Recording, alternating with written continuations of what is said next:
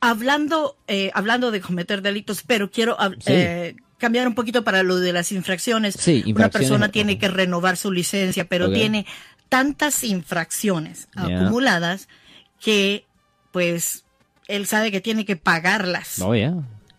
antes de ir a de renovar su licencia. Y me dice, pues no tengo el dinero, No, abogado. no. ¿Hay algo que usted pueda hacer para ayudarlo? Uh, no.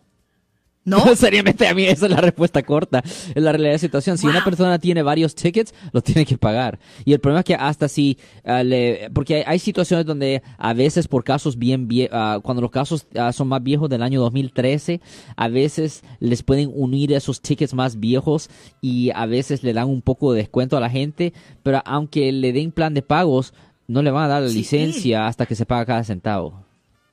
Hasta que se pague cada centavo no le van a no le van a cambiar nada. Una persona puede decir, pues no puedo pagar, ¿me puedes dar un plan de pagos? Sí, te puedo dar plan de pagos, pero no te damos licencia hasta que termine de pagar.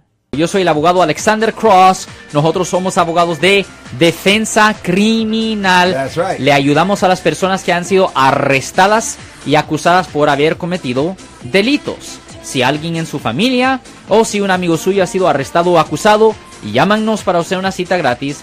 Llámenos para hacer una cita. Ese número es el 1-800-530-1800. Estamos aquí en toda la área de la Bahía.